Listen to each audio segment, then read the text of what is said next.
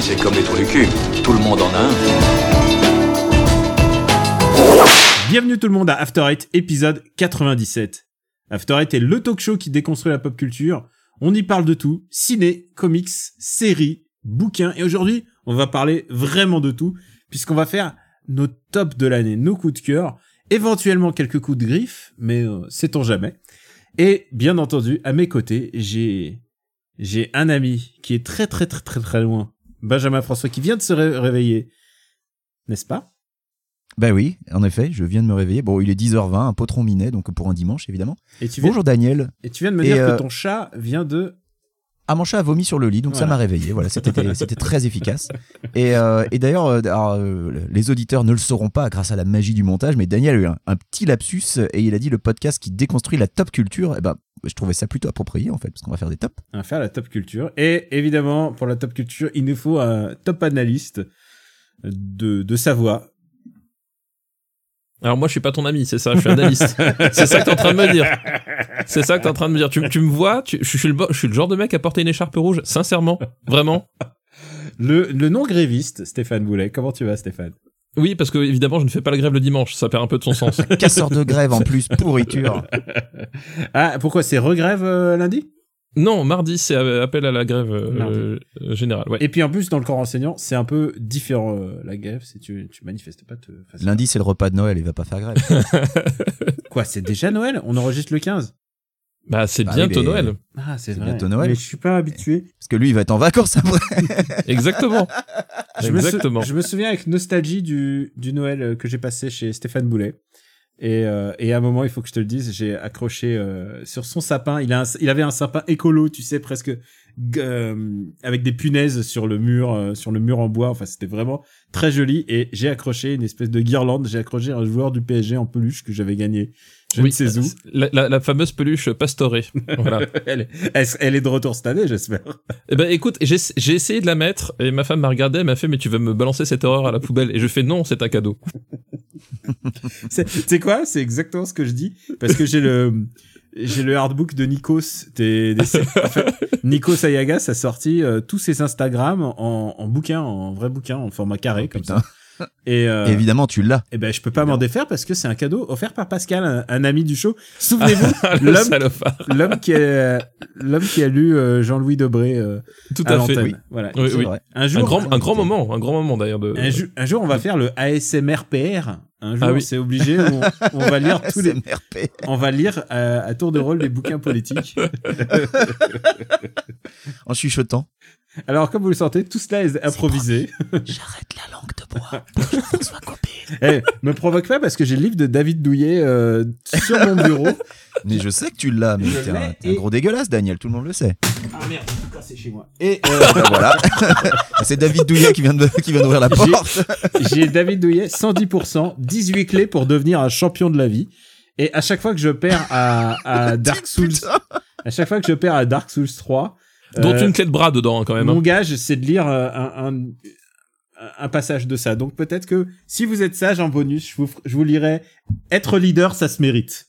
Est-ce que David Douillet est en photo sur la couverture et, et regarde face caméra? Il a un regard tendre. Il a un regard tendre, mais à la fois sévère parce qu'il donne des bons conseils sur. euh, faut pas être une lavette quand même. hein, Tu vois, si tu, chef tu devrais mettre le, tu devrais mettre le livre debout à côté de ton écran, comme ça, à chaque fois que tu perds à Dark Souls, tu regardes le livre et tu fais Que ferait David David, donne-moi ta force. Tout ça pour dire, pour commencer, euh, bah, c'est top de l'année. Donc on va parler de nos tops et peut-être de nos flops, mais en tout cas, euh, on va commencer presque par unanimité. C'est l'année Sekiro. On est, est-ce qu'on est d'accord là-dessus? Ah, en attaque direct, jeu vidéo, oui, c'est Sekiro. oui. Ouais. Ouais, ouais, ouais, évidemment, évidemment, l'année Sekiro. Euh. Papa, qu'est-ce que qu'est-ce que ça te fait d'avoir euh, kiffé Sekiro? Puisque toi tu es le tu es celui qui a plus joué, tu l'as fini quatre fois? Six fois. Six fois. Six fois je l'ai fini six fois. Comment tu trouves le temps de faire le reste? Sur- Surtout qu'en plus, effectivement, il y a que quatre fins, donc euh, mais euh, Oui, ça sert un peu à rien. non, mais je l'ai refait parce que au stade où j'en étais, je devais, je, me suis dit, oh, puisque j'y suis, je je vais le platiner, et donc euh, bah je l'ai fini six fois du coup. Ah là Voilà. là, ah bah la vache, Eh c'est ben. et, c'est la première fois que tu platines un jeu ou? C'est le premier jeu que je platine, ouais, euh, ce- sur PS4, ouais, ouais, tout à fait. Et C'est dire l'importance de ce jeu pour toi. mais c'est une c'est une c'est une drogue et c'est d'autant plus euh, surprenant que vraiment Sekiro enfin je l'attendais pas particulièrement étant donné que je je, je déteste euh, Dark Souls comme tous les gens bien autour de, de ce Brofist. micro voilà Les rofistes. Euh, Putain, vous êtes vraiment des nuls. mais euh, mais Sekiro c'était la vraie claque enfin il y a il y a y a quelque chose je trouve dans le dans l'approche justement c'est il, se débarrasse de tout ce qui est pénible dans, dans Dark Souls et t'as un truc très très épuré où t'as plus que ben t'as juste un sabre et, euh, et un panel de compétences qui, qui est assez ciblé. Donc en fait t'as t'as pas enfin t'as très peu de mécaniques parasites t'as très peu de de voilà t'as pas d'optimisation à faire en fait dans Sekiro. C'est qu'à un moment donné tu le, le jeu arrive euh, le jeu arrive et te propose euh, ce qu'il a. T'as t'as pas à te faire chier à optimiser le machin pour essayer de de, de un peu de niquer la machine. Euh, t'es obligé de, de, de, de rentrer dans le truc et en fait tout est fignolé et puis c'est c'est d'une vivacité enfin voilà c'est C'est pas un euh, jeu de customisation, c'est un jeu très vénère, on va dire. c'est un jeu très très très vénère et puis voilà tu enfin c'est un, c'est un ode au mouvement c'est à dire que c'est vraiment c'est un jeu qui te force à à, à improviser chaque seconde à réagir euh, hyper vite euh, enfin tout est euh, c'est hyper dynamique enfin c'est c'est incroyable et puis la, la direction artistique est folle quoi Alors, on s'est dit qu'il y aurait quand même quelques unanimités cette année, donc du coup, on va aussi parler d'autres choses. Benji, tu voulais parler d'un autre jeu quand même, genre pour dire qu'on a joué à autre chose parce qu'on a on a joué Bah à, des- voilà. à, des, à des dizaines de jeux. Tu Il y a plusieurs catégories où on est unanime, du coup on a, on a placé quelques petits coups de cœur, tu vois, c'est le prix du jury du festival de Cannes, c'est la médaille en chocolat quoi. Euh, oui, euh, j'en avais déjà parlé, je voudrais euh, reparler rapidement, surtout déjà, bon, les- gens le savent, je joue généralement à très peu de jeux qui sortent l'année de leur sortie, hein, donc... Enfin, les jeux qui sortent l'année de leur sortie. Oui, c'était très très mal tourné ma phrase. Je joue à très peu de jeux l'année de leur sortie. Voilà, c'est mieux. Euh, donc Sekiro, évidemment, euh, le, le- le jeu qui m'a réconcilié avec avec From Software, vu que comme tous les gens bien, je déteste Dark Souls. Allez, Euh, mon fils, allez crever tous les deux. Mais euh, donc je, en plus, je voulais vous avez reparler jamais essayé Dark. Souls 3, qui est très Si. très. T'as essayé Si. Dark Souls 3 et, et Mais même Dark Souls j'ai- 3 Dark Souls 3 c'est c'est c'est je trouve le le le le le, le meilleur enfin celui qui, Il gomme le plus les défauts quoi. Il est super vif. c'est effectivement celui qui gomme le plus les défauts quoi je suis d'accord Moi, j'ai pas essayé. Hein, faut que je les fasse dans l'ordre. Donc Et, voilà, euh, donc, t'en euh, étais, à- t'en étais à ton autre coup de cœur, Benji. Et donc mon autre coup de cœur, oui, euh, j'en ai déjà parlé dans After Eight, je crois. C'est euh, c'est le dernier épisode de The Walking Dead de Telltale, euh, qui est donc euh, la fin, euh, l'aboutissement euh, de ces de ces quatre saisons, euh, si je ne m'abuse, oui quatre. Et puis euh, bah, c'était aussi la fin du studio, mine de rien, parce que euh, Telltale, euh, dans, l'état actuel, alors j'ai vu qu'ils ont annoncé une saison 2 à The Wolf Among Us, et là je me demande, mais qui sont les gens qui vont développer ce jeu? Parce que Telltale lui-même, ils sont morts, donc je comprends pas bien. Je me demande si c'est pas Skybound derrière qui a complètement repris le truc. Enfin bref, The Walking Dead saison 4, c'était vraiment, c'était formidable. Après quatre saisons à se dire bon c'est bon j'ai compris les mécaniques je vais plus me faire avoir et ben je me suis quand même fait avoir ça a super bien marché. Alors c'est un peu larme euh, c'est sûr mais c'est bien écrit. Et puis il y a, ce personnage de Clementine avec euh, qu'on a vu grandir qu'on a suivi pendant euh, pendant toutes ces toutes ces années. Et, c'est merveilleux. C'est un, jeu vidéo qui te fait ressentir des émotions comme ça. Ça n'arrive pas souvent. Un personnage de jeu vidéo auquel tu t'attaches à ce point là c'est pareil ça n'arrive pas souvent. Donc vraiment j'ai trouvé que c'était une superbe conclusion. Et je recommande à tous les gens qui se seraient arrêtés en cours de route de, tenter, de tenter le coup et d'aller jusqu'au bout. Voilà, c'est seulement quatre saisons, c'est faisable. Et pour ma part, j'ai envie de, bah, je- j'en ai parlé dans Gaijin Dash, et c'est un jeu, c'est un jeu que j'ai déjà recommandé. Et c'est un jeu qui coûte vraiment pas cher, je crois que c'est genre 5 euros euh, sur le store de, de la Switch, et c'est un jeu qui dispose aussi sur Steam. C'est The Friends of Ringo Ishikawa, et alors c'est un, un open world en 2D, euh, un, un beat'em all open world en 2D, voilà, pour être plus exact. Et alors, il y a de quoi faire peur, c'est l'histoire d'un lycéen, un Furio, plutôt années 70-80, au Japon, euh, qui est euh, qui ne sait pas quoi faire de sa vie. Et alors tout peut, tout reste à faire. C'est-à-dire c'est son dernière année de lycée. Soit il peut devenir un vrai délinquant, soit il peut être étudiant et tu peux étudier comme dans une comme dans un comme dans un un persona en fait, j'ai envie de dire. Et c'est et c'est passionnant en fait. Pourquoi? Parce que c'est un c'est un jeu qui repose sur des mécaniques très très vieilles en fait, un beat'em all, tu, tu peux bastonner et t'as un bouton pour fumer des clopes. Voilà, c'est très très important. Et euh, et et et en même temps, c'est d'un minimalisme, c'est euh, c'est très mélancolique parce que justement euh, ce mec bah il- tu sais pas ce qu'il peut faire de sa vie quoi et c'est un jeu vidéo existentiel. C'est euh, je trouve que euh, The Friends of Ringo Ishikawa arrive vraiment à faire ce, ce que beaucoup de films n'arrivent pas vraiment à toucher, c'est-à-dire la mélancolie. Ça me fait penser un peu à Kids Return et un petit peu à commencer loin, un autre film de, qui est sorti, euh, bah, justement une, une comédie, mais plutôt euh, douce amère, quoi. Ça me fait Et penser. pas à Mélancolia de Lars von Trier? non, Curieux. non, bizarrement, bizarrement pas mélancolique. Qui, qui n'est pas, qui, que papa n'aime pas. J'ai bien, j'ai bien. Ah, je, Ah, moi aussi, je, je- déteste je- ce je film. déteste ce Je film, ce C'est un film des années 2010. Oui, ça fait des années 2010. Ah, c'est pour bientôt pour nous. ouais, exactement. non, donc voilà, The Friends of Ringo Ishikawa. Je suis pas sûr que ça vous touche parce que c'est vraiment très particulier. Mais pour 5 euros, vous pouvez essayer. C'est programmé par un seul mec. Euh, qui fait tout en référence parce que c'est c'est pas son univers, c'est un russe. Il a il a écrit un, un il a presque un fanfic de ce que c'est que d'être un Furio dans les années 70-80. Et, Et et c'est lui aussi qui fait un qui fait un, un, un beat'em all euh, dans le Paris euh, des années 70 euh, aussi son son nouveau projet il me semble c'est En référence à euh, au cinéma de Melville, c'est Ouais, lui, ouais. c'est lui. Donc c'est lui hein. ce mec, ce mec est un petit génie en fait, mais c'est un génie qui cinéphile et qui se dit je vais faire des jeux vidéo avec les armes qu'on me donne, c'est-à-dire euh, bah, bah, avec euh, avec son univers, avec l'univers du cinéma. C'est vraiment très très très très malin et c'est toujours très c'est cheap hein, mais c'est joli. C'est vraiment artistiquement il y a vraiment une recherche et je trouve ça vraiment bien. Donc voilà, je recommande The Friends of Ringo Ishikawa. Et on va peut-être passer au film, sauf si papa t'as un coup de cœur à donner. Euh, bon, alors on était déjà dans la catégorie film Daniel sans vouloir te te Ah non, vexer Fri- Friends of Ringo Ishikawa est un ah jeu- oui ah oui non C'est un je jeu pardon. vidéo. oh là là C'est pas grave, on va on va te gommer au montage. On va- Non, Euh, non, celle-là, je la laisse. Euh, non, ben après moi le l'autre l'autre jeu qui a marqué mon année, ben c'est c'est évidemment Fire Emblem Free Houses euh, pour Donc lequel on, a, on euh, a consacré un long bonus, bonus, ouais. de Super Ciné Battle disponible pour les patriotes. Et c'est vrai que Fire Emblem, c'est un peu, c'est la surprise. On l'attendait pas si haut, on l'attendait pas aussi bien. Surtout, on l'attendait pas aussi long.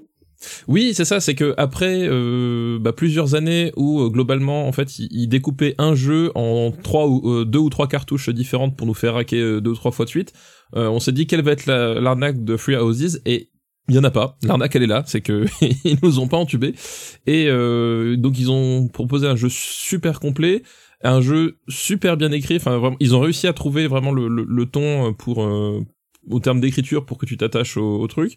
Et après, bah, la mécanique Fire Emblem euh, restant euh, restant scalée avec des ajustements euh, euh, pour rendre le, le, le système quand même plus souple que euh, qu'auparavant.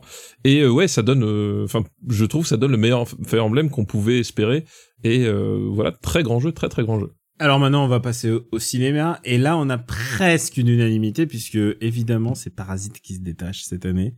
Parasite et euh, bah évidemment, euh, c'est un peu, c'était pas la dé- décennie Bujunho parce que Bujunho, il a quand même maîtrisé les années 2000. Rappelons-le, il a trois films dans le top 10 de Super Ciné Battle? Dans les années 2000, ouais, C'est Ouais, pas, c'est pas mal. c'est pas mal. n'importe quoi. Et maintenant, avec Parasite, il a le potentiel d'être dans le top de, des années 2010. Euh, pour moi, c'est vraiment un film qui a compté. C'est un film qui va compter parce que, euh, à part son succès, c'est la première fois qu'on voit un film coréen euh, qui a autant de succès et qui en plus, euh, il y aura une longue traîne. C'est-à-dire qu'il y a plein de films coréens qui vont s'engouffrer là-dedans. C'est vraiment le, la deuxième vague euh, du cinéma coréen qui nous attend. Et euh, on peut déjà être reconnaissant à Bujo pour ça, quoi. C'est-à-dire vraiment être une vraie porte euh, porte d'entrée pour le cinéma asiatique. Pour nous, euh, c'était déjà fait il y a euh, il y a 20 ans, mais mais pour le très très grand public, c'est quand même c'est quand même euh, très très chouette de commencer avec un film comme Parasite. Euh, c'était c'était une chouette année ciné. Et toi, papa, t'as un autre euh, t'as un autre film donc euh, ton Bah, film de moi- l'année. Moi, moi, mon top, euh, mon top 1, se... il, il, il a été légèrement bouleversé euh, ces derniers temps, mais je crois que ça reste quand même euh, euh, Once Upon a Time in Hollywood de, de Tarantino. Là encore, un, un film auquel on a consacré un, un, un très long épi- épisode, d'ailleurs un épisode mythique, hein, vu que c'était le, le premier After Eight, où nous étions tous les trois face à face. Ouais. Mm. Et on a, on a pu se faire des brofistes en direct avec Benji. Euh, parce que je crois qu'on disait du mal de Speed Racer, il me semble. Enfin, C'est pas impossible. c'est pas impossible. Euh, mais voilà, Once Upon a Time in Hollywood, euh, euh, un, un Tarantino euh, nostalgique, enfin, et en même temps euh, euh, incroyablement, euh, incroyablement ludique. Euh, Enfin voilà, c'est un, c'est, c'est- puis des grands numéros d'acteurs. Enfin voilà, je pense que là aussi on parlera très longtemps euh, de, euh, de de réparation d'antenne et je crois que c'est un sujet euh, qui est largement passé sous le silence au cinéma jusqu'à aujourd'hui et euh, aujourd'hui, c'est devenu une, une- un code dans beaucoup de couples. Euh, Répare-moi mon antenne. Voilà, je crois que ça, ça, ça s'impose chez tout le monde. J'ai mis beaucoup trop longtemps à comprendre ce que tu voulais dire. C'est. On sait un peu plus ce qui se passe chez les boulets le soir. Et surtout en ce moment, en hiver, ça doit être sympa, ouais. Oh, tu sais, en plus, tu sais, quand il suffit d'enlever sa chemise et on y est. Exactement. Euh, Benji, est-ce que t'as un truc, Alors- euh, un film qui t'a qui t'a marqué à part À part Parasite Et il y en a plusieurs parce que c'était vraiment une belle année, j'ai trouvé, euh, Ouais, pour le, je pour trouve le aussi, ouais. cinéma, euh, entre guillemets, euh, autre, hein, sorti de- des super-héros, des blockbusters. Euh, tu vois, il y a eu Booksmart en début d'année, euh, il y a eu Us en début d'année. Et euh, Mhm. il y a Ford v Ferrari, euh, il y a eu Knives Out, enfin il y a vraiment eu plein de films que j'ai vraiment beaucoup aimé. Et je voudrais euh, reparler de The Art of Self-Defense, qui était vraiment mon coup de cœur cette année. Donc évidemment, mon film préféré cette année, c'est Parasite, mais The Art of Self-Defense, c'était tellement un ovni, un truc que j'ai pas vu venir, un machin qui m'a vraiment pris par surprise. Et, et alors déjà, ça me parle parce que bah, les arts martiaux. Mais, mais, Surtout un novice en martiaux. mais voilà, c'est l'histoire d'un novice tu en vois le, tu, vois, tu, vois- tu vois le moment où il monte en Et- Mal dans sa peau et que personne n'aime. Enfin, je veux dire, t'as beaucoup de facteurs pour t'identifier, quoi. c'est ça mais tu sais, t'es méchant, mais euh, si, si tu, tu sais, euh, j'ai commencé les arts martiaux pour cette raison. Eh ben oui, Bah c'est bien. oui, on- Non, mais euh, quand, il y a, il y a 20, il y a plus de 20 ans, c'est, c'est la raison. Est-ce que laquelle tu as j'ai terminé les arts martiaux de la même manière que Jesse Eisenberg dans le film Non mais voilà, Exactement. Je pense que c'est euh, un film, je crois qu'à l'époque j'avais déjà dit que je préférais ne pas trop en dire pour, euh, que la surprise soit totale. C'est vraiment un film qui te prend par surprise plusieurs fois en plus euh, pendant le, métrage. Euh, Eisenberg est, formidable. Imogen Poots, euh, j'ai toujours un crush sur, cette actrice. Et c'est vraiment un film génial qu'il faut vraiment voir. Euh, et je crois qu'il est disponible en VOD hein, de nos Oui. jours. C'est ça, parce que moi je- justement je, je l'ai vu, euh, je l'ai vu hier, euh, The Art of Self Defense, euh, et il est disponible sur euh, sur toutes les plateformes de de VOD euh, françaises. Parfait. Et, Oui, parce qu'il n'est pas sorti en salle en France, a priori. Euh, il a il été pas diffusé sorti en dans salle du tout, ouais. festivals, mais il n'est pas sorti en salle du tout. C'est malheureux. euh, euh, Euh, hein, pour le, le pays du vrai cinéma, pas du streaming. Ben voilà, ben on sort pas les films, c'est comme ça. Euh, mais voilà, Art of Self Defense, c'est vraiment un choc. C'est, euh, c'est, vous allez, vous pouvez pas vous attendre à ce qui va se passer. C'est ça qui est, c'est- qui est formidable avec. Et euh, bah, pour ma part, bah écoute, j'ai, j'ai adoré aussi The Art of Self-Defense, euh, que j'ai vu la même semaine que toi, mais dans un autre pays. C'est le hasard, euh, le hasard du Ah, calendrier. c'est vrai, t'étais au Canada, toi. J'étais au Canada et, et les sorties canadiennes, voilà, elles représentent. Et, euh, et moi, je voudrais mettre un peu l'emphase aussi sur d'autres films que j'ai bien aimé cette année. Par exemple, Roxane. C'est l'histoire de Guillaume de Tonquédec qui euh, rend ses poules euh, bio heureuses euh, en leur lisant du Cyrano de Bergerac. Non, absolument pas. J'ai détesté ce film. non, c'était pas genre, tu sais quoi? C'est les pitch, les pitch comédies françaises parce qu'évidemment, euh, évidemment, je, je me les tape encore et et et il y en a, il y en a, c'est pas possible. Et celle-là, en l'occurrence, c'était vraiment pas bonne. Euh, Il y a quelques films euh, que que j'ai quand même, euh, j'ai été surpris. J'ai beaucoup aimé, beaucoup plus que je n'aurais pensé, Le Chant du Loup. Ah, mais c'est Euh, très bien le chant du loup. C'est très très le bien. Chant ouais. du Loup. Et surtout, euh, pourquoi je vais en parler, c'est parce que euh, pour éviter de faire que du que des recommandations américaines ou anglo-saxonnes, Chant du Loup, très très genre vraiment sorti en plus en, en début d'année Mhm. avec des comédiens qu'on n'a pas l'habitude de voir dans ces dans, dans Mathieu Kassovitz en officier quoi, en officier d'état-major. O- o- c'est- O- c'est- Omar Sy, Omar Sy, pareil. Hein, euh, et puis, euh, enfin, et comment il s'appelle euh, euh, Reda Kateb, euh, Reda Kateb, superbe Reda Kateb. qui, ouais. qui, qui, qui, qui, qui est au top de son game, alors qu'effectivement, il est Mm. pas du tout, du tout dans dans le rôle qu'on euh, qu'on lui donne d'habitude, quoi. Mm. Alors certes, c'est un c'est un film un peu littéral et tout et et euh, presque genre il y a des il y a des moments où, où genre je me dis ah c'est bizarre il y a leur- juste leur manière de parler. Mais mais j'ai vraiment beaucoup j'ai beaucoup aimé le film, j'ai trouvé que François Civil elle commence à, à se faire une place en tant que en tant que jeune jeune premier du, du cinéma français. C'est vrai, c'est vrai. Et, et vraiment, j'ai été, j'ai été surpris en bien. Et euh, évidemment, on va placer euh, quelques coups de griffe, j'ai j'ai envie de dire, puisque Alien Crystal Palace, c'est quand même un film qui a marqué notre, notre année, euh, papa. Ah, c'est vrai qu'on. c'est euh, c'est- c'était cette année, Alien Crystal- Je, je me suis. Alien Crystal Ah ouais, ouais. C'était en début d'année, c'était janvier, euh, janvier-février. Euh, un film de Ariel Dombal. Oui, oui, c'est vrai qu'on a vu ça. Alors, Et, sur IMDb, euh, c'est 2018 Alien Crystal Palace. Hein. Je veux pas balancer, mais. Ah euh, merde, il est sorti cette année. Je suis 2018. sûr et certain qu'il est sorti. Attends, je vais vérifier. Alien Crystal. Attends, attends, attends, attends, je vérifie. Alien Crystal Palace, il est marqué 2010. Non, il est sorti le 23 janvier 2019. Mais je pense- je pense qu'il- Fuck, fuck IMDb. Il- Je sais il- pas il a pourquoi, il a moi, dû je vois fait- 25 août 2018 en... C'est- Ah non, non, non, release en festival, janvier. ça, je pense. Ah, ça Ouais. en Je pense que. Je pense qu'il y a quelques heureux Voilà, ça, c'est- early, early adopters. je pense qu'effectivement c'est c'est c'est les mecs qui ont qui ont qui ont misé 20 000 balles sur Star Citizen, bah tu vois c'est ça quoi. ça donne ça à la fin. Donc euh, voilà, Alien Crystal Palace, c'est un, c'est déjà un classique. Il est disponible en VOD et je pense qu'on tient le nanar de l'année euh, française. Oui, Je pense qu'on peut pas, on peut pas aller au-delà. c'est c'est et c'est un nanar intello c'est ça le c'est ça le truc c'est que c'est un genre vraiment très très ciblé le le le, le nanar intello euh, euh, et euh, et j'ai eu le choc à la nuit nanarland avec la découverte de Neil Breen qui était qui reste quand même le le, le, le master absolu. Mais avec Alien Palace on n'est pas loin. On on on n'est pas loin quand même. Euh, c'est un objet euh, c'est un objet en plus euh, ce qui ce qui le rend encore plus génial c'est que c'est un objet euh, démagogique euh, aussi.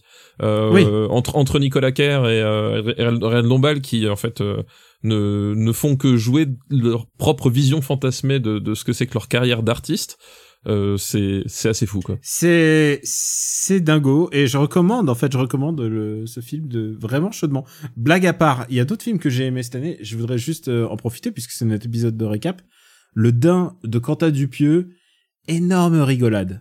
Alors je sais que pour certains c'est pas complètement une comédie. Pour moi c'est c'est une comédie à partir du moment où le pitch c'est Georges 44 ans et son blouson 100% Dain ont un projet. Et si tu regardes, c'est l'histoire de Venom, mais euh, Mais en bien mais, mais, mais dans les montagnes. Oui, oui, mais en bien. Oui, c'est non, mais c'est vraiment hilarant.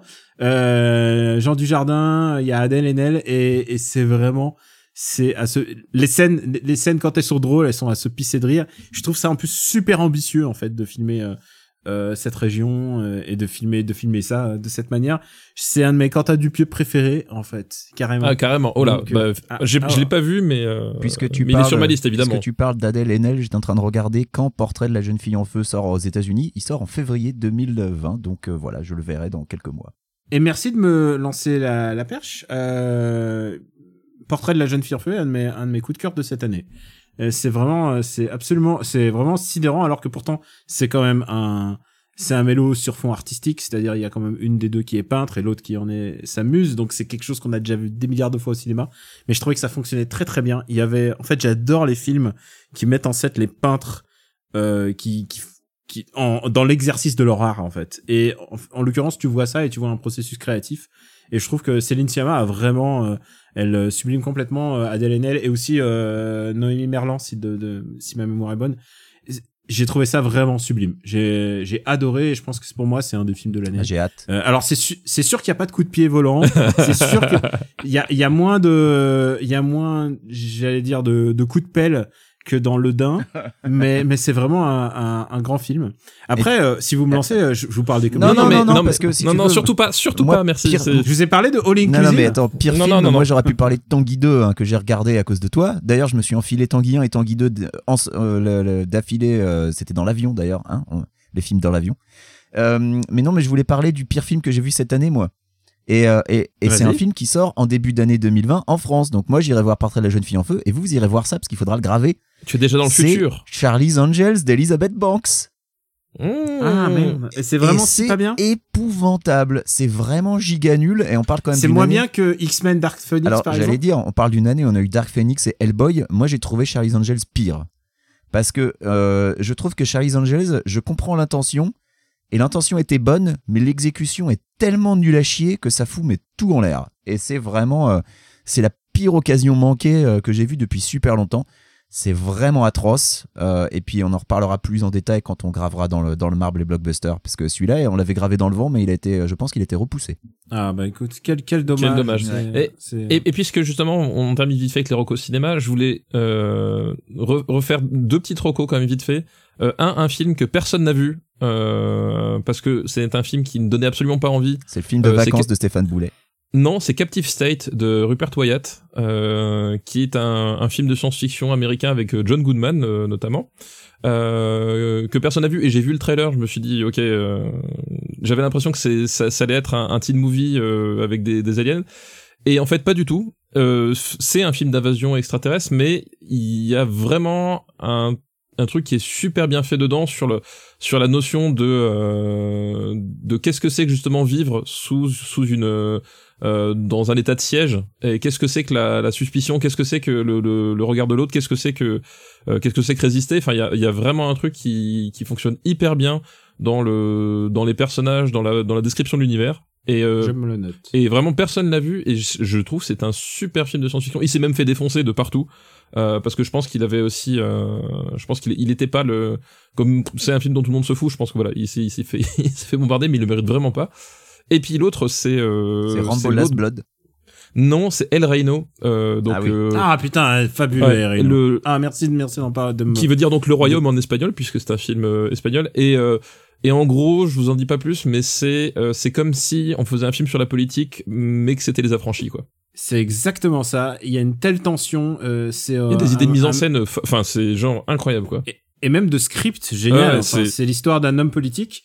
Euh, juste pour résumer, on Oui, se ouais, pas, mais c'est l'histoire d'un homme politique qui est soupçonné de corruption au sein de son parti. euh, genre euh, incroyable, genre c'est inédit cette situation. Et donc Ah, c'est pour inédit essayer que son propre parti le soupçonne, oui, et, et a envie de faire quelque chose. Et alors, non, mais c'est ça qui est, qui est fabuleux, c'est que pour, euh, pour essayer de, pour essayer de s'en sortir, et ben, en fait, il va essayer de, De contre-attaquer. trouver, de contre-attaquer et de trouver des casseroles encore plus grandes chez les autres.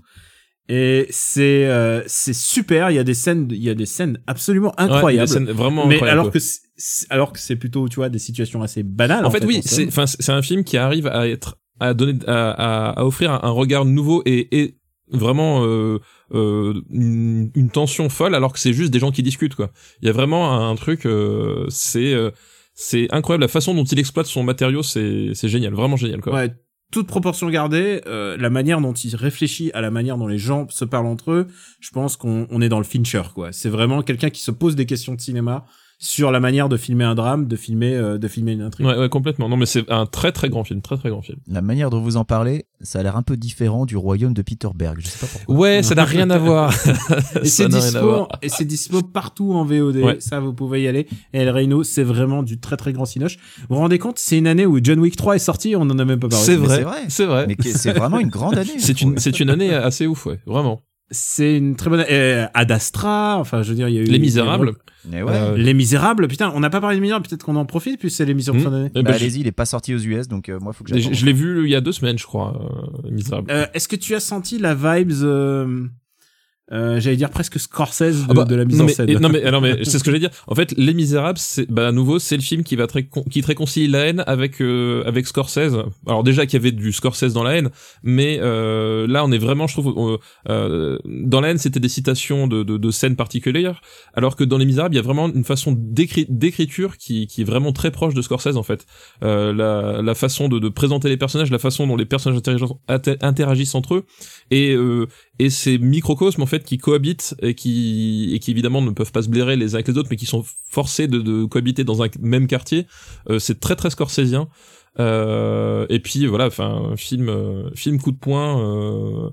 Et c'est un film ultra politique, en ah bah plus. oui oui, Euh, et beaucoup plus politique que la haine, parce que la haine, finalement, Oui. euh, c'était une péripétie de trois, de trois potes, quoi. Bah, c'est la, haine était un film plus politique mais là enfin c'était déjà un film politique mais là ça, là là ils, ils assument vraiment c'est-à-dire que il y a vraiment un côté euh, voilà c'est euh, ça va vous péter au visage euh, et, et vous le voyez venir en fait et vous ne faites rien Il y a, il y a beaucoup de ça et vraiment c'était, euh, c'était très satisfaisant. Même si évidemment dans ce genre d'exercice, il y a le prisme euh, tout se passe en une journée qui est toujours très difficile. Genre waouh, tout ça en une journée, vous êtes sur Bah, les mecs en même- alors que et en même temps et en- une journée de police en général. Oui, non, mais c'est ça. mais Après, après c'est du cinéma et en même temps, c'est aussi le prisme The Shield en fait. Euh, Mm. Il y a, il y a vraiment aussi un côté, et là je vais parler à Benji, euh, il y a vraiment un côté euh, The Shield dans le dans la banlieue parisienne quoi, et qui fonctionne super bien quoi. Bah, j'ai hâte, hein, sortie 2020 aux US, janvier, a priori. Et tout ça, euh, bah, Il va y avoir du film pour- français à voir.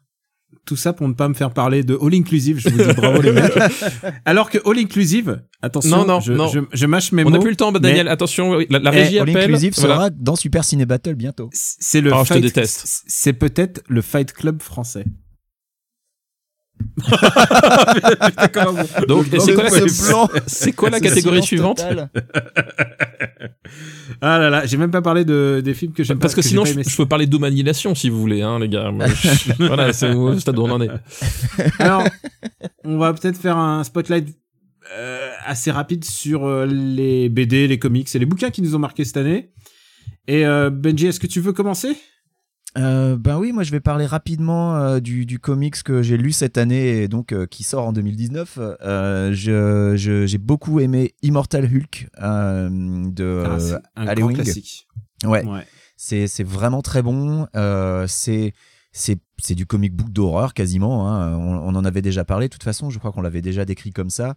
Euh, L'histoire, en gros, le pitch, c'est euh, Hulk qui est devenu euh, bah, littéralement immortel après s'être fait entre guillemets tué par Hawkeye pendant euh, Civil War 2. Euh, mais désormais, en fait, il est acquis que Hulk, tu peux le découper en morceaux, bah, il meurt pas. Il, reste vivant quoi qu'il arrive. Euh, et Immortal Hulk, euh, ben c'est la, quête d'une journaliste pour essayer de découvrir la vérité derrière justement que qu'est Hulk, qu'est-il devenu. Et puis, euh, bah, il y a tout un tas de choses qui lui arrivent. Alors, il y a un côté mystique qui peut déranger. Je sais que euh, moi, au début, j'avoue, euh, il y, y a tout un passage où Hulk se retrouve en enfer, mais littéralement en enfer. Et c'est un peu bizarre, euh, mais, euh, mais, mais une fois C'est qu'on... c'est dégueulasse surtout. et C'est ça qui est, très cracra, quoi. Voilà. C'est ça qui est assez in- incroyable avec euh, Immortal Hulk, c'est que c'est dessiné par Joe Bennett, un mec dont j'avais rien à foutre de son dessin. Je pensais, je pensais pas que le trait un jour de Joe Bennett m'inspirait de l'intelligence. En fait, vraiment, euh, c'était pas du tout, c'était pas du tout ma cam. Et là, il s'est complètement réinventé. Euh, parfois, il y a un dessinateur qui me fait ça, un choc tous les 10 ans. Euh, je pense à Steve Epting il y a, il y a 20 ans, quand il avait fait Winter Soldier. Et tu vois, il avait fait tout le, le cycle de Captain America décédé et euh, Winter Soldier qui prend sa place. Et tu vois, et donc Steve Epting s'était complètement réinventé. Là, on est dans un cas de réinvention à ce niveau-là. Ouais. Joe Bennett, le mec, il met, il met ses tripes littéralement sur le dessin et il fait un truc tellement angoissant, ultra réminiscent de, bah, de tous les, Les, comics les- des années 50-60, quoi. voilà, les Tales of Crypt et tout. Ouais. et tout, tout ce comics d'horreur et il arrive complètement euh, euh, à canaliser ça. En plus, euh, on parle d'une période où, enfin, on parle d'un- monde où Bernie Wrightson est, est désormais décédé, donc du coup, c'est un peu la relève du, du, du comics d'horreur. C'est vraiment super et je te soutiens à 100% le- sur cela.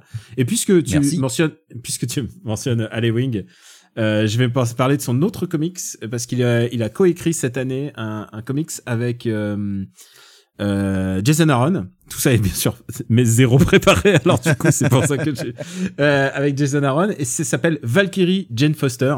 Jason Aaron vient de finir son run sur Thor. Ça fait huit ans qu'il écrit Thor.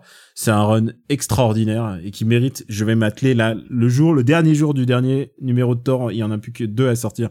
Je vais m'y atteler. Je vais tout me relire d'un coup, euh, comme si c'était une espèce de pléiade de Thor. Ça va être vraiment bien. Et euh, ils se sont fait une, il a fait une espèce de petite porte de sortie pour lui euh, qui s'appelle euh, Valkyrie Jane Foster, qu'il coécrit donc avec Al Ewing. Et de quoi il s'agit? Ben en fait, Jane Foster a eu euh, un passage assez intéressant en fait dans le monde de Marvel. Voilà, c'est Jane Foster- dire, oui. C'était c'était le, le love interest pendant des années de Thor. Et ensuite, elle avait, elle a disparu. Enfin, on la voyait plus. Et maintenant, euh, quand elle réapparaît dans Thor de Jason Aaron, elle a le cancer. Et du coup, euh, elle euh, et elle lui dit, euh, mourante, Thor- ouais. et Thor lui dit, mais je pourrais t'amener dans la dans la fontaine des neuf des neuf royaumes ou de je sais pas quoi. Tu vas guérir d'un coup. Elle dit non non, moi je veux pas faire ça. Je veux me battre la- avec mes La fontaine qu'on voit dans Age of Ultron dans le, dans le MCU. voilà. et du coup, euh, et du coup, elle, elle, elle lutte et alors qu'elle est sur le point de mourir, elle en, elle en revient et, euh, et c'est elle qui devient la fameuse Thor, Thor féminine. Donc, euh, euh, elle, devient Thor plutôt que Thor féminine puisque disent, les gens disent she Thor et en fait non, elle dit non non, c'est Thor tout court. Et pendant ce temps-là, Thor devient arrête d'être Thor, il devient Odinson. Son, Il son- redevient Odinson. Ouais, il redevient Odinson. Et donc du coup, euh, et du coup, elle a tout un run ultra génial où elle est Thor à nouveau. Et euh, maintenant, qu'est-ce qui s'est passé? Bah Thor est redevenu, euh, enfin Odinson est redevenu Thor. Et elle, bah elle est devenue Valkyrie. Elle a pris le titre de, de Valkyrie. Et en fait, la nuance, la différence avec Thor et de Valkyrie. Thor, c'est c'est t'es un dieu, t'es t'es une incarnation, t'es tu représentes quelque chose. Mais Valkyrie, c'est un job. Et son job, c'est d'accompagner les gens au Valhalla. Et du coup, pour elle, ça devient un tout nouvel angle de l'histoire. C'est qu'est-ce que tu fais avec ce job quand euh, t'étais médecin et maintenant tu vas être Valkyrie. C'est très bizarre. Et, euh, et c'est t'accompagnes les gens quand ils meurent, ce qui est un peu Oui. différent quand t'es médecin. et, et, et, et surtout, il y a un truc qui est, qui est magnifique, c'est que c'est sans doute un des plus beaux dessins que j'ai vu cette année.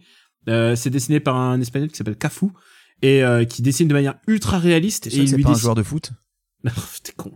Et, euh, et c'est vraiment, c'est super beau. Si vous commandez euh, le premier paperback qui sort en février aux États-Unis, et euh, c'est vraiment super beau. C'est vraiment un des plus beaux comics que j'ai vu cette année. Et euh, voilà, je, je vous recommande ça. Euh, Est-ce que tu- on, on continue avec euh, des recommandations BD puisqu'on Bah puisqu'on- oui, vas-y, t'es lancé.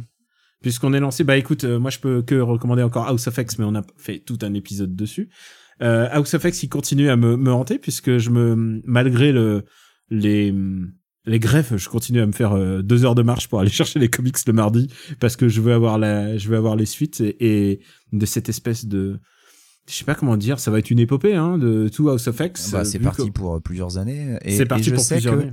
on était plutôt d'accord sur euh, House of X Power of Ten, mais sur les séries en cours, on, on diverge. Moi, je, je n'accroche plus du tout. Alors, je pense que, je pense que ça- pour moi, moi, je, je pense qu'il va y avoir un huge payoff. Je pense que ça va, ça va payer de suivre tout ça. J'es- J'espère, hein, parce que moi, j'ai vraiment lâché l'affaire là. Là, euh, Et- tous les comics X-Men, ils m'ont tous saoulé. C'est Oui.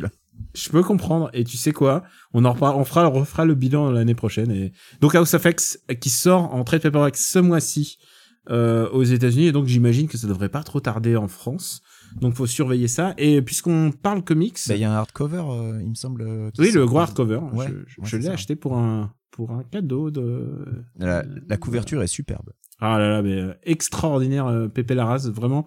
Alors c'est pas une découverte puisqu'il dessine pour Marvel depuis un petit bout de temps, mais euh, c'est vraiment une, c'est encore une fois un espagnol et on peut euh, souligner quand même la, la, la force des dessinateurs espagnols dans l'industrie américaine en ce moment. c'est, ils sont, ils sont tout feu tout flamme. On, on parlait de David Ara pour Hawkeye, et ben voilà, il y a la, il y a la relève. Et, euh, et puis moi je voudrais, euh, tu voudrais peut-être enchaîner ou tu veux que je, je continue? Parce qu'il y en a encore un que j'ai. Bah vas-y, vas-y, t'es lancé. Euh, Superman Spal, Jimmy Olsen, c'est une euh, bande dessinée qui met en scène euh, Jimmy Olsen, donc le meilleur ami de, de Superman. C'est écrit par euh, Matt Fraction, qu'on connaît bien puisque c'est le scénariste de Hawkeye. Et je peux vous le dire, c'est pas, c'est en cours de d'écrit, c'est en cours de, de publication. Mais je pense que ça sera un futur classique au même titre que Hawkeye. Je pense que c'est le Hawkeye de, nos années là qu'on est en train de vivre. Euh, c'est à la fois une, un comics drôle, mais aussi euh, un peu polar sur les bords. C'est Fraction il joue sur sur tous les tableaux. Je reparlerai en fait, je pense, je, je reparlerai dans une recommandation de After Eight parce que euh, là je le je dis presque par surprise là. Mais c'est vraiment euh, c'est ultra bien ultra bien écrit, c'est ultra beau. C'est dessiné par Steve Lieber qui est un qui est un coutumier des du dessin très très très précis, très méticuleux. Je trouve ça vraiment super et je pense que euh, l'année prochaine on en reparlera quand la série va se terminer. C'est une mini-série. C'est vraiment très très bien. Ça s'appelle Superman Spal, Jimmy Olsen. Tu veux en rajouter? Euh, bah, un petit dernier, euh, papa, t'as pas de BD, toi Bah, moi, le, pour l'année? non, moi, le problème, c'est que les bandes dessinées, je les, je, je les lis, en fait, avec deux, trois ans de retard. Donc, en fait, je, je, je lis pas de BD Bon, bah, euh, Je connais d'actualité. bien le problème, t'inquiète pas. hein. Donc, voilà, je, Euh, j'ai pas de recours à faire ce, sur, sur les bandes dessinées. Euh, bah, très rapidement, alors je voudrais parler euh, de, du bouquin d'Edward Snowden euh, qui s'appelle euh, Permanent Record. Alors, je sais pas comment ça s'appelle en, en français, malheureusement. Euh, un bouquin qui a eu la particularité euh, à sa sortie euh, d'avoir subi une tentative d'interdiction par le gouvernement américain. Et bah oui, évidemment, bien sûr. Euh, bah, sous prétexte que euh, secret d'État, tout ça, machin, mes couilles. Hein, donc la liberté d'expression, ça les arrange que quand c'est dans leur sens. Permanent Record, c'est quoi? Bah, En fait, c'est une autobio d'Edward Snowden et où il, il, il parle déjà de son enfance. Alors, ce qui est assez marrant, c'est il fait référence à tout un tas de trucs qui évidemment vont parler à plein de gens, genre euh, les, les comics qu'il lisait, les jeux vidéo auxquels il jouait. Et puis ensuite, bah, ça parle de pourquoi il a rejoint la NSA, euh, qu'est-ce qui a fait qu'il a il a pris les décisions qu'il a prises. Euh, alors ça fait écho, euh, c'était euh, un film d'Oliver Stone, je crois, Snowden. C'est ça, un film d'Oliver Stone, fait- ouais. Ça fait écho au film d'Oliver Stone. Euh, On, on trouve évidemment des trucs en commun puisque le film d'Oliver Stone se voulait une biographie relativement fidèle. Euh, et euh, c'est un bouquin qui est assez passionnant à lire euh, parce que le bourg, il écrit pas mal du tout. Euh, donc c'est c'est vraiment super intéressant et euh, puis juste parce que ça fait chier le gouvernement américain, achetez-le. Et je tiens juste à dire un truc qui n'a rien à voir, mais vous savez, sur Netflix, euh, quand vous, quand, quand il y a des films, il y a des vignettes qui sont générées, ils ont un certain stock de vignettes, et puis les vignettes s'adaptent en fonction de vos habitudes de, de, de, de visionnage. Et je ne sais pas pourquoi, mais je pense que Netflix m'envoie un signe, c'est que pour la vignette pour Snowden, j'ai la tronche de Nicolas Cage qui apparaît en gros. Je pense. Et je pense qu'il ils- essaie de m'envoyer un message à ce Ils connaissent leur Voilà, client. je crois qu'effectivement. Et c'est très flippant. Quand j'ai vu ça, j'ai fait merde. Et euh, je voudrais encore ajouter euh, deux petites recos sur les mangas parce que mine de rien, en ce moment. Ah non, on parle de relire- culture ici, on fait pas le manga, monsieur. Ah non, pas les illustrés, non. Pas, Euh, pas les japonaiseries, non. Ah, et je, je suis en train de me lire euh, tout euh, Dead Dead Demon, Dead Dead Dead Dead Dead Destruction, c'est le titre. Euh, c'est un manga de Inyo Asano et c'est absolument génial. C'est l'histoire de de deux, lycéennes euh, bah, vivant à Tokyo alors que bah il y a un, un énorme engin spatial qui s'est dis- qui p- s'est disposé autour de au-dessus de la ville en 2011 et euh, qui et du coup ils doivent Ça arrive toutes les semaines au Japon. hein, Ouais, et le truc, c'est qu'ils n'ont, ils n'ont jamais lancé d'attaque, tu vois.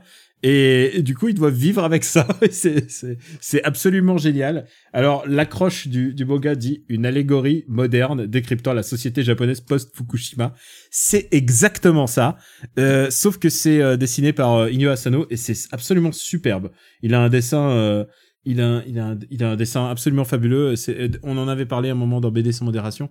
C'est vraiment extraordinairement bien. Et, et Asano, c'est, je pense que c'est, c'est un, c'est un créateur de futurs classiques euh, venant du manga. Et ma surprise de l'année, ça vient d'un manga qui s'appelle Beastars, qui est édité chez un, un, un ami à moi, qui, euh, une maison d'édition qui s'appelle Kiun.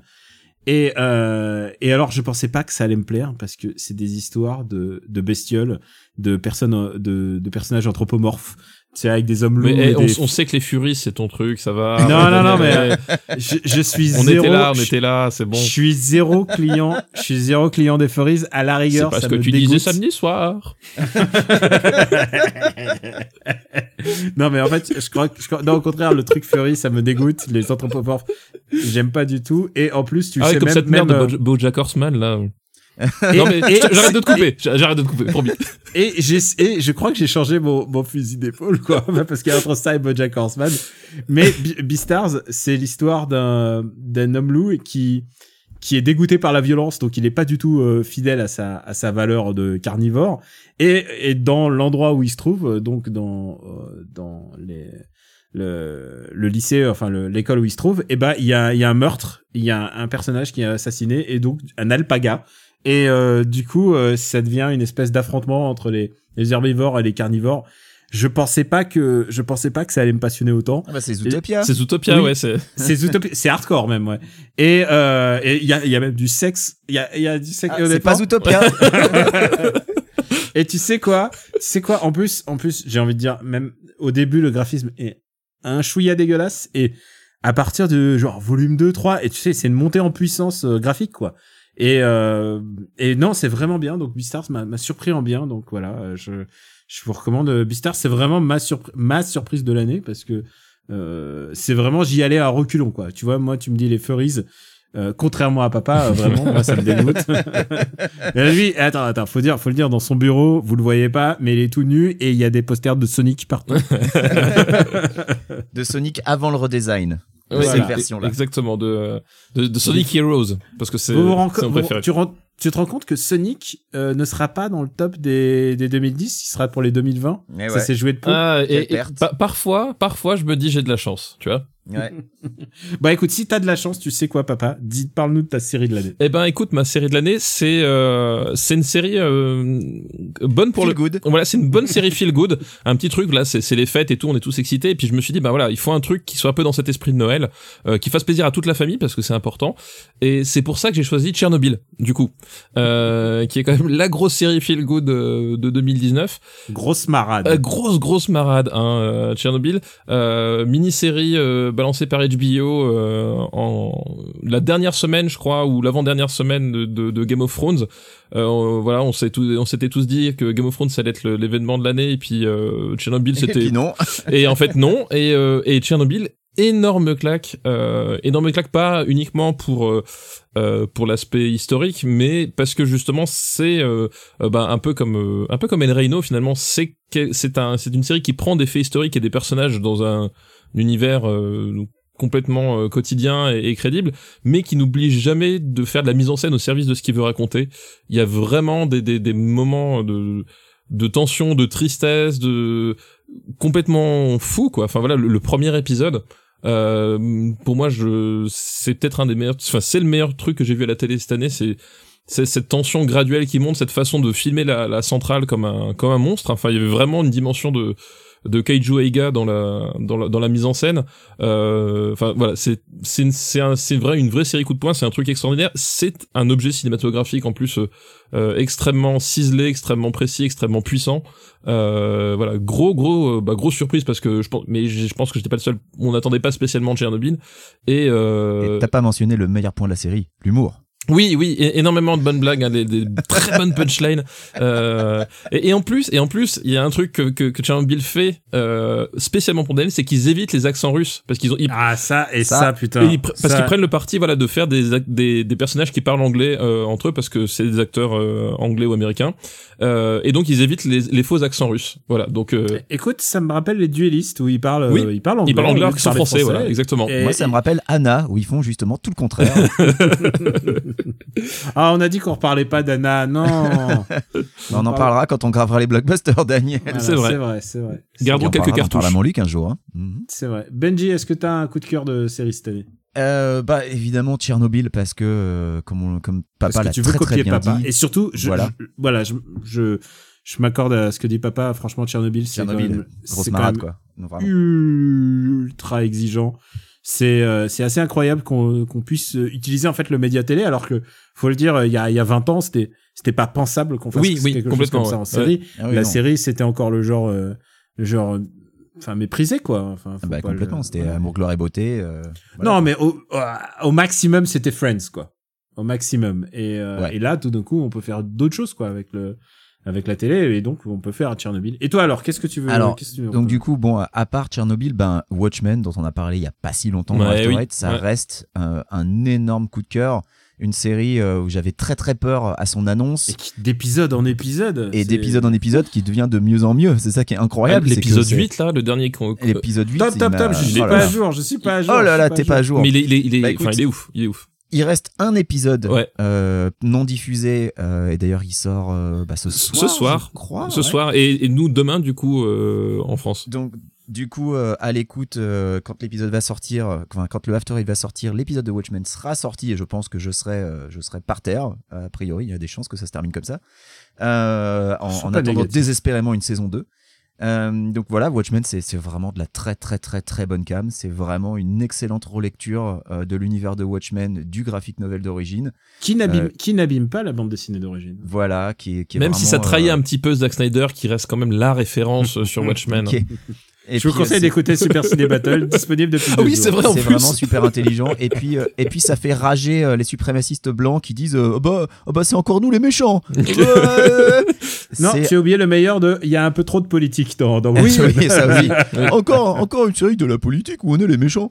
Bref, euh, c'est c'est vraiment de la bonne cam. Et euh, rapidement, je voudrais euh, placer un petit mot sur bah, l'ultime saison de BoJack Horseman. On a eu que la première moitié pour l'instant, Oh la deuxième moitié. c'est en janvier, je crois qu'elle arrive, Ouais. ou en février. Je En pense que ça va mal se finir, C'est évidemment. pour bientôt, donc ça va forcément mal se finir, mais ça reste du très très haut niveau, avec bah, toujours, il y a toujours des, des blagues qui sont comme ça balancées euh, où tu t'y attends pas. Enfin, tu vois, c'est- je repense à un épisode que j'ai vu hier où on te dit euh, oui euh, pour sa fête d'anniversaire, euh, on lui a offert de, piloter l'avion, aucun survivant.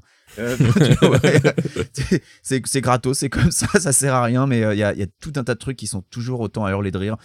Todd, toujours le meilleur personnage à mon avis, mais voilà, Bojack, c'est, ça reste de la très très très bonne cam. À toi, Daniel. Et pour ma part, je veux recommander une, une série. Alors, il y a beaucoup de choses que j'ai pas eu le temps de voir cette euh, cette saison. Alors, et, et- comme nous, enfin, je veux dire, à un moment, il faut faire Comme des tout le monde. Ouais, bah oui, les, Je veux dire, euh, c'est j'ai pas eu le compliqué. temps. Ouais. de- J'ai pas eu le temps de voir Mindhunter saison 2. Euh, j'ai pas eu le temps de voir Succession dont tout le monde m'a parlé. J'ai pas eu le temps de voir The Boys. The Boys dont papa n'a parlé. J'ai quand même eu le temps de voir Russian Dolls, que je pensais. Je pensais que Russian Dolls allait être ma, ma, ma série préférée de l'année. Et après, j'ai vu Tchernobyl. Parce que les accents sont bons après, ou pas dedans? Mais tu vois, toutes les séries dont t'as parlé, j'en ai vu aucune, donc. euh, Ouais, j'ai bah, Watchmen, bien évidemment, mais ma, ma, ma série de l'année quand même. Ça reste Barry, saison 2. Et alors, Barry, on en avait déjà un peu parlé. C'est une série qui est euh, écrite et créée et écrite par Alec Berg et surtout Bill Hader, donc un ancien, un ancien du SNL. Et Et, et qu'on a vu dans Hit chapitre 2 cette année, pour les gens Oui, qui le remettent c'est pas, vrai. c'est lui, Richie. C'est lui Richie, ouais, c'est vrai. et et c'est et là on est euh, on est à un niveau de de série euh, extraordinaire. Il y a un épisode en particulier de la saison 2 euh, qui est réalisé. Enfin, je veux dire, il est, il est, c'est un- c'est un truc, c'est un truc mémorable. C'est, il y a comme ça, il y a un épisode par an de quelque chose qui va te frapper comme un tomahawk. Bah, saison 2 de Barry, c'est extraordinaire ce qui, ce qui s'y passe. Euh, rappelons-le, c'est, c'est Breaking Good, l'histoire. C'est l'histoire de Barry, euh, qui est un assassin et qui est un, un hitman, comme on dit. Tu Et, euh, et, et, il- et, et son et il essaye de se racheter en fait. Et il découvre la comédie la comédie dans une troupe de théâtre et il se dit putain c'est ça mon porte d'entrée vers un monde meilleur.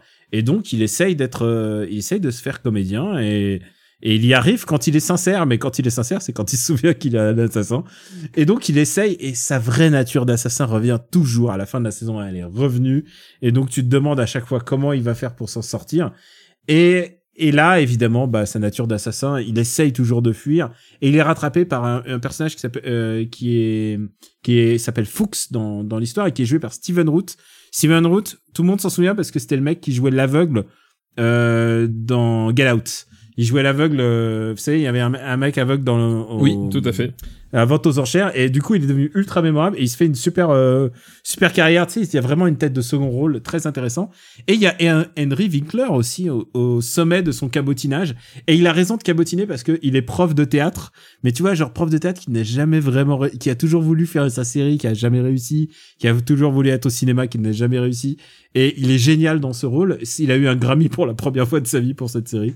Et, euh, et je, je serais pas complet si je parlais pas de, de la fille qui, s'appelle Sally, jouée par Sarah Goldberg. Et dans le genre euh, underplay à l'américaine, c'est-à-dire euh, je, joue beaucoup mais sans, sans donner l'impression d'en jouer. Elle est extraordinaire. Elle est, elle est ultra attachante.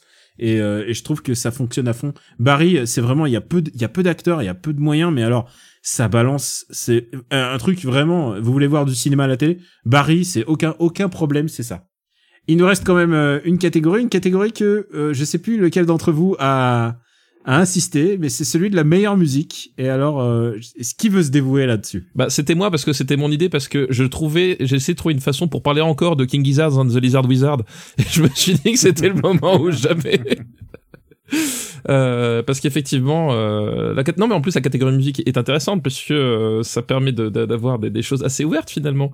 Mais euh, même si voilà, comme Idols n'a pas sorti d'album cette année à part un live euh, absolument dément. euh, Heureusement que King Gizzard, il sort 12 albums par mois, quoi. voilà et, et bah du coup du coup c'est King Gizzard avec Infest the Rast Nest et euh, et qui est un album complètement fou pour tous les amateurs de thrash metal c'est c'est ces mecs là ont encore touché à notre style et font encore un truc merveilleux avec Euh, je ne sais pas quand est-ce qu'ils s'arrêteront mais euh, si possible jamais Bah Alors, écoute, c'est- ton album de l'année, bravo. Voilà. Et j'ai, moi, j'ai pas écouté beaucoup d'albums sortis en 2019, mais je voulais quand même en placer une sur People Mover, mon groupe de cœur. Ah. C'est, euh, c'est mes mecs déguisés en Yeti qui font du heavy metal avec de l'autotune. Euh, The Chosen, c'est donc leur album. Il est enfin sorti, un, un vrai LP. Et euh, bah écoutez, il est très très bon, euh, comme tout ce qu'ils font, euh, comme tout ce qu'ils font à côté. Et j'ai un peu retourné ma veste sur l'OST de Watchmen parce que Ah. la dernière fois qu'on en avait parlé, je la trouvais un petit peu feignante.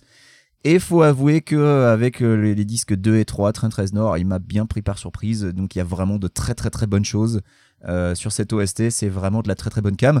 Euh, disponible sur toutes les plateformes de streaming parce que si vous essayez d'acheter les vinyles, c'est pas la peine, c'est sold out, mais alors mais de fou. Et euh, maintenant je prie pour pour un restock Un- parce que bah, j'ai envie de acheter ouais. ces vinyles maintenant. Ouais, parce que là euh, c'est parti super vite. En gros, je peux acheter le volume 3, mais c'est le seul que je pourrais avoir. Les deux autres, ils ont disparu depuis perpète alors que c'est sorti il y a pas si longtemps donc euh, ça doit être de l'édition limitée de chez limité malheureusement mais c'est c'est vraiment très très bon Et tu me disais aussi l'album de PNL, non? Alors non je non, non pas l'album de PNL non après si c'est si c'est votre cam euh, ça doit être bien hein. Moi, Euh, attends non, ne, mets- chier, ne mais- mets pas dans ce panier s'il te plaît là C'est- je- je- Putain, vous êtes méchant avec PNL. Alors, pour c'est la- eux qui sont méchants moi, avec nos oreilles excuse-nous hein. J'ai un album aussi, j'ai un album de l'année. C'est un, un album qui s'appelle 834 194 et avec un point au milieu. Euh, c'est un groupe qui s'appelle Sakana Action et j'adore Sakana Action depuis depuis 5-6 ans déjà. Et c'est leur premier album euh, ça fait 6 ans qu'ils n'avaient pas sorti d'album. Au Japon c'est un peu bizarre l'industrie des albums parce qu'on sort des singles on sort des razzias de singles et ensuite on fait des albums pour les rassembler. C'est un peu c'est un- c'est une méthode commerciale un peu différente euh, au Japon. C'est un album de A-Sides en fait c'est ça. Vous- Ouais, voilà, c'est un album de Excite, c'est exactement ça. Et donc cet album 834-194 est absolument génial et il contient le single absolument mémorable qui s'appelle Wasule Nai Mono. Et, euh, et je te l'enverrai, euh, je te l'enverrai. C'est, c'est un délice, c'est un délice. Il est sorti en plein été et c'est une. C'est quel genre? C'est de la pop, c'est de la pop japonaise, mais c'est de la pop pas du tout acidulée, quoi. C'est euh, avec euh, avec des vrais instruments, avec des vraies chansons et des vraies compositions.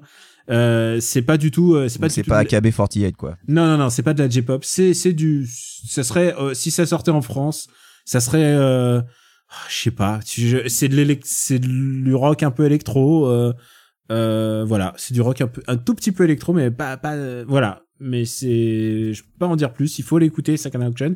C'est le genre de truc que je mets en général sur l'autoradio quand je conduis et les gens me disent eh mais c'est super bien. Et je dis bah ouais ça s'appelle Sakana Action c'est un groupe qui a fait euh, que j'ai découvert parce qu'il faisait la bande originale de quelques films. C'est comme ça que je découvre le, le la pop japonaise un truc auquel je m'intéresse absolument pas.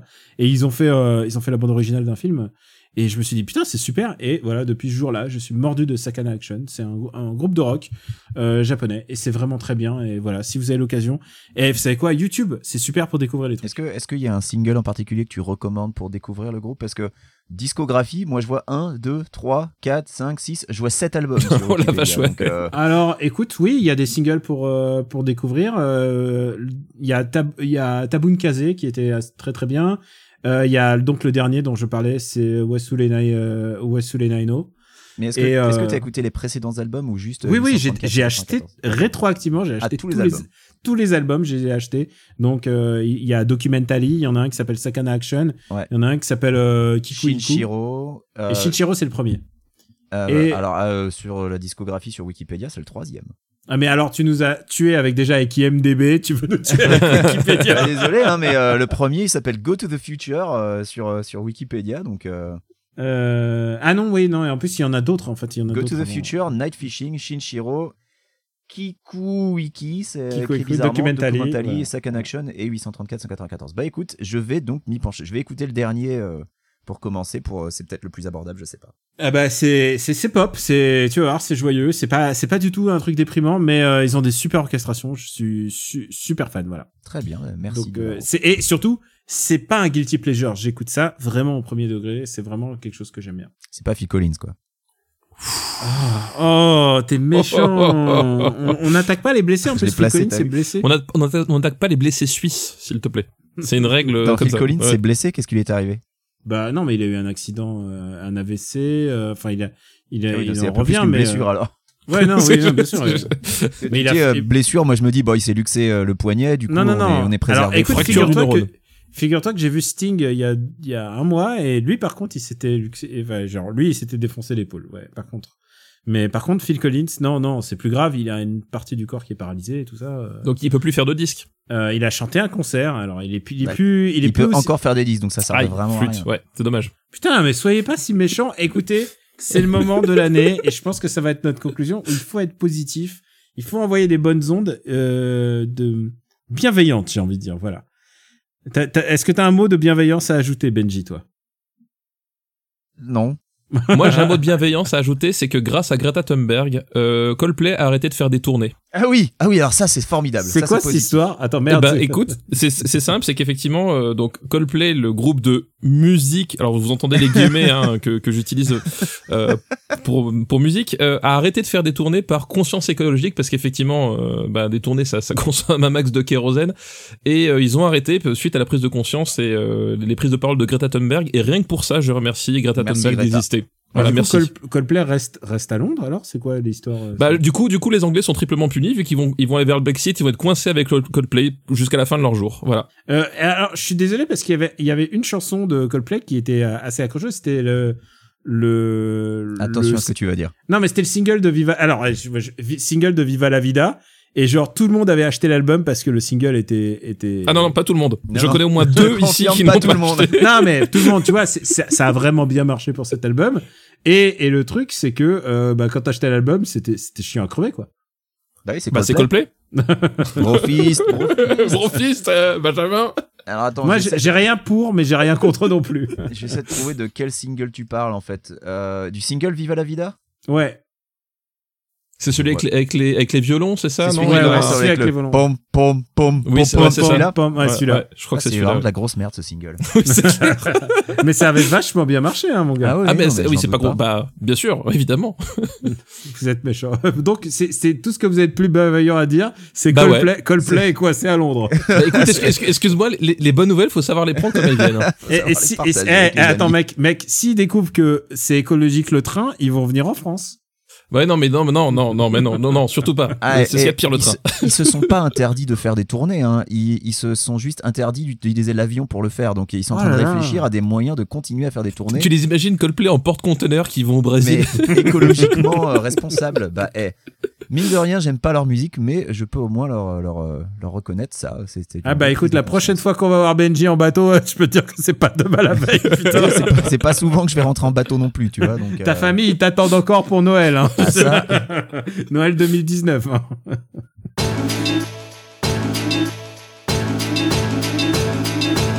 Bon, je crois qu'on a, on a fait le tour de nos, de nos coups de cœur de l'année.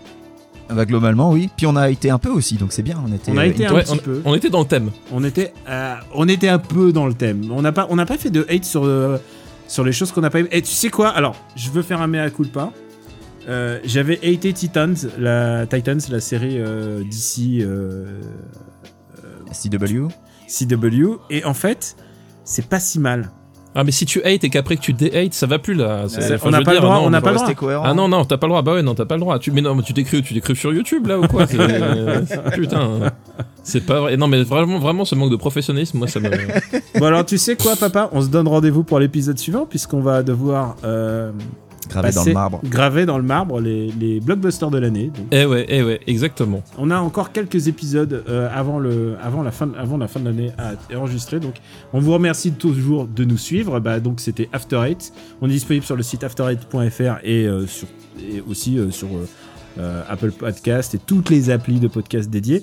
On remercie à tous ceux qui parlent de nous, que ça soit chez vous, dans l'autoradio ou, Ou chez Mouloud psychanalyste. chez euh, Mouloud Achour. Achour, Merci, oui. merci à Eh Mouloud oui. Achour. Merci à lui. Tu sais quoi, tu sais quoi, franchement, on peut faire confiance au poteau, quoi. Franchement, c'est, c'est, euh, non, non, mais vraiment, il y a personne qui parle de nous dans les médias. Et là, paf, il y a un média qui parle de nous et, et ça fait vraiment plaisir. euh. Et en plus, c'est quelqu'un qu'on aime bien, donc tu vois, Oui, ça tombe bien. ça tombe bien. Ah, c'est la Team si Force est quelqu'un qu'on hein, pas, tu sais. on, serait obligé de le remercier alors qu'on l'aime pas, ce serait compliqué. Alors que là, Non, non, on- non. Alors que, non, non, c'est un, c'est un ami et on aime bien ce qu'il fait. Et en plus, euh, ah, tiens, dans mes coups de cœur, il faut que j'en parle. Euh, faut que j'en parle. Pour moi, un des coups de cœur de l'année, c'était quand même Clément Viktorovitch. Et je sais pas si vous. Ah oui, oui, Euh, tout il fait. faut oui. qu'on en parle. Bah, Clément Viktorovitch, euh, je crois que c'est mon, mon c'est mon. Tu sais, il y a- il y, a des gens, c'est l'ASMR qui les relaxe et qui leur machin. Moi, c'est Clément Viktorovitch parce que je sais qu'il va faire, euh, il va faire des vidéos euh, sur le langage en fait en général de la société et des hommes politiques. En sur la rhétorique. Sur la rhétorique. Sur la rhétorique. Et alors, le truc, c'est que, euh, évidemment, en plus, c'est compliqué parce qu'il n'y a pas tant de rhétorique possible chez les hommes politiques. Ils sont toujours soit en hyperbole, soit. euh, enfin, tu vois, ils mentent en général. Ou alors ils se Non, mettent, ou alors non, ils se mettent en, ou alors ils se mettent en valeur. Ou, enfin, tu vois, mais ils, ils ont pas le temps de mentir. Attends, les, les- les mecs, ils, ils ont 14 mandats euh, dans, dans différentes entreprises privées. Comment est-ce qu'ils ont le temps de mentir avec tout ça? Je veux dire, c'est pas possible. qui- je sais pas à qui tu fais référence. Ah bah non plus. Là, Est-ce que tu fais référence à celui que Chirac appelait le plus grand et le plus con je fais référence à cet homme-là qui essaie de nous expliquer que nous, les classes moyennes ou, ou- ou moins fortunées, nous sommes le problème de la société. C'est vrai, mais c'est peut-être ça, hein, c'est peut-être nous qui sommes le. Bon, peu, peu importe. Donc, donc le truc, c'est que euh, Kleber Viktorovitch, alors du coup, euh, c'est un exercice périlleux, c'est un exercice très compliqué, j'aimerais pas être à sa place, et à chaque fois, ça me donne allez, 4 minutes, 5 minutes de plaisir où euh, il m'explique, euh, il t'explique euh, les yeux dans les yeux pourquoi un discours. Il t'explique pas si c'est bien ou si c'est mal, c'est ça aussi qui est intéressant, c'est qu'il explique la rhétorique de comment on, on, on argumente ses idées, même quand il parle de, tu vois, de, de gens qu'il aime pas, il est pas là pour les juger, mais il parle de la manière dont ils présentent leurs idées. Et je trouve ça vraiment intéressant comme exercice de déconstruire. Et voilà, moi, pour moi, c'était mon, c'était, je trouvais que c'est un truc vraiment intéressant. Même si, en plus, même si je peux être ne pas être d'accord avec lui, je trouve que c'est un exercice très intéressant. et- C'est un- mec très intéressant aussi parce que c'est souvent lui qui allait au casse-pipe, euh, genre sur BFM, euh, pour, Face euh, à Pascal Pro. Oui, voilà. c'est vrai. ouais, Ouais. ouais, ouais. Oui, pour ça, c'est les que- débiles habituels. Donc c'était, euh, il, a, il a beaucoup de courage et beaucoup de patience. euh. C'était une année pleine de. de ah, j'ai beaucoup soupiré euh, en regardant, en regardant le. en regardant un Twitter principalement, mais, mais tout ce qu'on a vécu et, et tu sais C'est quoi parce que tu follow mon président, ça faut pas. C'est pas une bonne idée, Daniel. C'est vrai. Et euh, non, mais voilà. Donc j'espère, j'espère que After Eight, on va continuer à vous envoyer plein d'ondes positives euh, pour l'année prochaine. Euh, bon, j'ai- déjà dit dans Super Ciné Battle que bah, maintenant je vais le dire ici que bah, j'attends un enfant. Donc euh, j'espère que je pourrai enregistrer à 100% de mes capacités. Je ne sais pas. Je vais, je pense que je vais gommer les larmes euh, et les pleurs au montage de Super Ciné Battle. Mais donc Mais si t'en es pas content, tu peux le retourner au SAV, hein, c'est ce que t'as fait. T'inquiète pas. Bah oui, bah, c'est ce que j'ai fait. Mais ils me l'ont retourné en retour. Bah, voilà. T'imagines, papa, Daniel va devoir faire du montage. Ça va être dur. Putain, quel enfoiré lui qui monte zéro quoi. Comment ça, je monte zéro Ah Tu oui. veux que je le monte Ah. zéro l'épisode d'After Eight Tu vas voir la différence. Mais tu sais quoi, tu sais quoi, eh, à chaque fois je réécoute et j'entends les rototos de papa et tout, je me dis mais c'est pas possible de. Ouais, ouais, non, c'est pas possible parce que justement ils disparaissent. Je pense que tu t'es trompé. Tu réécoutes Super Ciné Battle, Daniel. Super Ciné Battle, non. Bon, on va pas faire le concours de beat. Il y a juste un truc. Attends. C'est ouais, ça me gênerait de vous voir perdre, les gars. Donc je disais. Alors, je voudrais, avant de remercier les patriotes euh, qui nous permettent de produire cette émission, euh, patreon.com slash rpu, de peut-être. Alors, je sais pas à quel niveau de tease on en est, papa. Euh, attends, on est Bah, quel moi j'ai niveau pas du tout tease teasé ce matin parce qu'il est un peu tôt encore, mais je vais m'y mettre. hein. On est à quel niveau Euh, On a un on- épisode qui est diffusé. c'est- On est un on a, le on a 18, un- le 18, ouais. donc on a un niveau de retard vu que étant donné que le, le- le niveau 1 du tease euh, c'est c'est lundi prochain dans Super Ciné Battle. Ah d'accord, ok, d'accord. Ah donc le Voilà. niveau 1 du tease c'est Super Ciné Battle. Donc Voilà. On, on continue, on continuera de teaser Euh, euh, progressivement, voilà. D'accord, on dit rien. On dirait. Alors ça va papa tu Vous n'avez rien entendu, voilà. voilà. t'es- pas occupé en ce moment, tout va bien. non, non, non, non, non, tout va bien. Bah, si, Voilà. tu viens de regarder Alex le destin d'un roi quand même. Oui, faut- je l'ai vu, faire, je lui, l'ai- hein. je l'ai vu, je l'ai vu. Et c'est pas le pire film que j'ai vu en 2019. hein. Ah bah non, c'est pas, pas le pire film que j'ai vu en Mais c'est 2019 pas, non c'est pas le plus court. hein. C'est voilà. pas le plus court, non, non. Mais C'est pas le plus attends, court du mais tout. euh, en temps ressenti, c'est 8 heures en plus Alex le destin d'un roi. Ouais, euh, c'est un peu le problème du film. On en reparlera, ouais. Mais c'est un peu ça, ouais. Donc voilà pour ces remerciements. On vous remercie de nous suivre. Euh, merci aussi de suivre nos recommandations et parfois de nous, nous en faire part et de dire. Euh, eh ben écoutez, euh, parfois il y a des gens qui aiment bien, la- qui aiment bien les mêmes choses que nous et ça, ça nous fait toujours très plaisir Bah d'en oui, parler. là, sur- Attends, dernièrement, il y a des gens qui sont, qui sont venus nous dire qu'ils avaient vu euh, The Art of Self-Defense, qui n'ont pas toujours compris ce qu'ils ont vu, mais c'est exactement le but recherché, je pense. Donc c'est très bien. Et vous pouvez en parler sur le Discord, donc qui a été ouvert euh, il, y a, il y a quelques semaines, donc. Et euh, le Discord où on, on parle avec, euh, avec nos, nos auditeurs, donc si vous voulez discuter. Et vous pourrez aussi parler entre vous, entre vous auditeurs, c'est aussi ça l'intérêt du Discord. Il y a beaucoup de cinéphiles évidemment, et il y a aussi euh, beaucoup de gens qui sont fans de Speed Racer, de Phil Collins. Mais voilà, il est... je- Et ils sont possible. régulièrement. On nettoie, on au nettoie, fur et à mesure, voilà, ouais. C'est des connards. Non, il y a un Chan Bouffe qui est très fréquenté, le Chan Bouffe. C'est vrai. Bon, voilà, on vous, remer- on vous remercie encore pour tout ça. Donc, After Eight. Est-ce que on, on se présente pour cet épisode ou pas on fait nos- Alors c'est marrant parce fout, que moi j'étais en train de me dire, j'ai écouté un, un Super Ciné Battle l'autre jour et je disais où peut-on te retrouver? Et je me disais ça fait 95 épisodes qu'on fait ça, je pense que tout le monde s'en fout en fait. Oui, Ouais, je quoi crois aussi, ouais. on, On va doit le faire, savoir on maintenant. va le faire que dans les épisodes à genre à. Non mais quand on a un truc à plug, genre tu vois par exemple on vient de sortir un Growlcast, on a envie d'en parler, de présenter un peu le truc, mais là on a rien sorti. Oui, voilà. En On fait, voit- oui, c'est on pour ça que je vous posais la question. C'est pas la peine. Donc voilà, euh, After Eight, euh, After Eight, euh, Super Cine Battle. Vous savez où est-ce qu'on peut retrouver ça Vous savez où vous pouvez le retrouver. Le lien pour le Discord est disponible sur le site internet. On vous embrasse très fort. Je vous embrasse très fort, les gars. Mais, Mais oui. moi aussi. Ben, moi aussi. de même. Et euh, d'avant, je vous souhaite euh, de très bonnes fêtes, puisque c'est des fêtes où on, on- on va pas se voir, mais on va beaucoup se parler en fait. Ben oui. Puis notre Bah oui, prochain tout fait. enregistrement va être après Noël, donc. euh, Le prochain enregistrement est après Noël. ben ouais. Ah mais oui, c'est vrai. Donc, bah, donc joyeux Noël. Mais après. Star Wars surtout, c'est ça le truc. C'est c'est qu'on pouvait pas enregistrer les blockbusters avant d'avoir vu Star Wars. Eh 9. oui, Star Wars, exactement. ouais. C'est à cause de Ah, c'est lui vrai qu'on- qu'il y a un Star a- Wars qui sort. Bah ouais. Oui, oui, oui, ce détail. oui. Ah, moi, En termes de j'ai blockbuster. billets, hein, c'est bon, Voilà. je suis prêt. En termes de blockbuster, ça, c'est, c'est- voilà, c'est assez- je pense que c'est assez important. Fallait un, dire. un peu le voir celui-là. Oui, c'est celui-là qui. J'ai Oui, vu voilà. Jumanji il y a deux jours. Putain, j'ai envie d'aller voir Jumanji, mais si tu veux quoi. Je l'ai vu. C'est une heure de marche. Oui, ça, je sais que. euh, Oui, mais il une, une heure de marche pour y aller, quoi. Tu vois, euh, c'est. Moi, c'est deux jours de marche pour y aller si j'y vais à pied. Alors c'est bon. Viens pas te plaindre, bordel. C'est deux jours de marche ou une Ouais. journée euh, d'autres Ouais, mais- vaches. 15 minutes de Dacia, ça va, quoi. on vous embrasse très fort et on vous dit à très, très, très bientôt. Passez de très bonnes fêtes. Ciao, ciao. Ciao à tous, merci.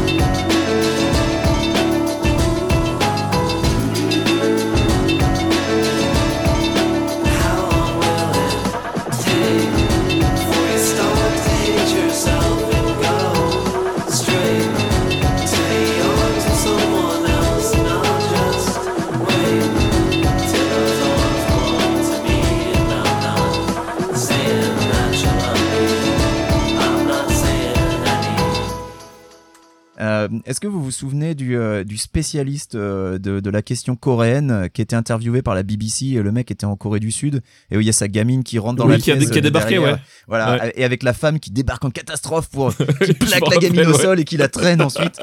Alors, j'ai rigolé un peu tout à l'heure, j'ai essayé de pas que ça s'entende pas trop dans le micro parce que ma femme a fait exactement la même chose avec euh, avec Finnegan qui est rentrée deux fois dans la pièce qui était derrière moi. Elle est rentrée en catastrophe euh, en s'accroupissant et tout. Je dis mais y a pas de caméra chérie pourquoi tu fais ça? Et elle récupère le chat elle le prend et elle se barre. Et elle a dû le refaire genre cinq minutes après parce qu'il est revenu quand même.